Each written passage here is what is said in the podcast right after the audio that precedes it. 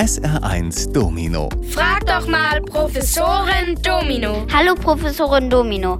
1492 hat Kolumbus ja Amerika entdeckt. Wann und von wem wurde denn Australien entdeckt? Der erste Europäer, der in Australien ankam, war der britische Seefahrer James Cook. Das Schiff, mit dem er damals unterwegs war, hieß Endeavour. Im April 1770 betraten er und seine Besatzung zum ersten Mal australischen Boden. Für die Menschen, die damals in Australien lebten, die australischen Ureinwohner, die auch Aborigines heißen, war das aber kein glücklicher Tag, als James Cook bei ihnen ankam. Er nahm das Land nämlich in britischen Besitz und vertrieb die Ureinwohner oder unterwarf sie. Fast 200 Jahre litten die Aborigines darunter. Erst vor rund 60 Jahren, im Jahr 1960, wurden die australischen Ureinwohner per Gesetz gleichberechtigte Bürgerinnen und Bürger. SR1 Domino. Frag doch mal Professorin Domino. Hallo Professorin Domino. Warum ist der Pluto ein Zwergplanet und kein richtiger? Ist er denn so klein? Ja, es hat vermutlich schon mit seiner Größe zu tun.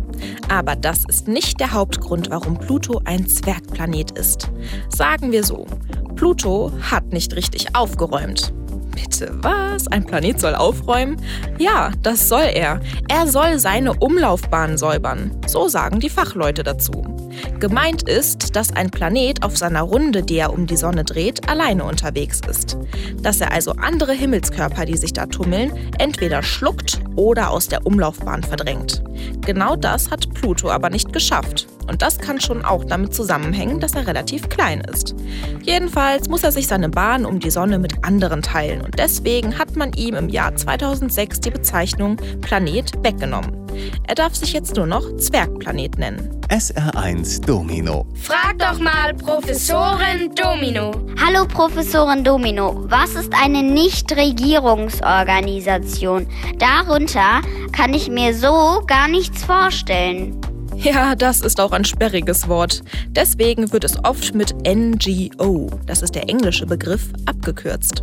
Ändert aber nichts daran, dass es kompliziert ist. Schauen wir es uns deshalb mal ganz genau an. Nichtregierungsorganisationen, das sind also Menschen, die sich zu einer Gruppe zusammenschließen und die den Auftrag dazu nicht von einer Regierung bekommen haben. Diese Gruppen verfolgen Ziele, die ihrer Meinung nach wichtig für die Allgemeinheit sind. Bekannte Beispiele sind Greenpeace, die setzen sich für Umwelt und Natur ein, Amnesty International, die machen sich für Menschenrechte stark oder auch die Stiftung Warentest. Viel geredet wird über NGOs vor allem im Zusammenhang mit Rettungsaktionen im Mittelmeer. Dort sind sie mit Schiffen unterwegs, um flüchtende Menschen aus Seenot zu retten. SR1 Professorin Domino.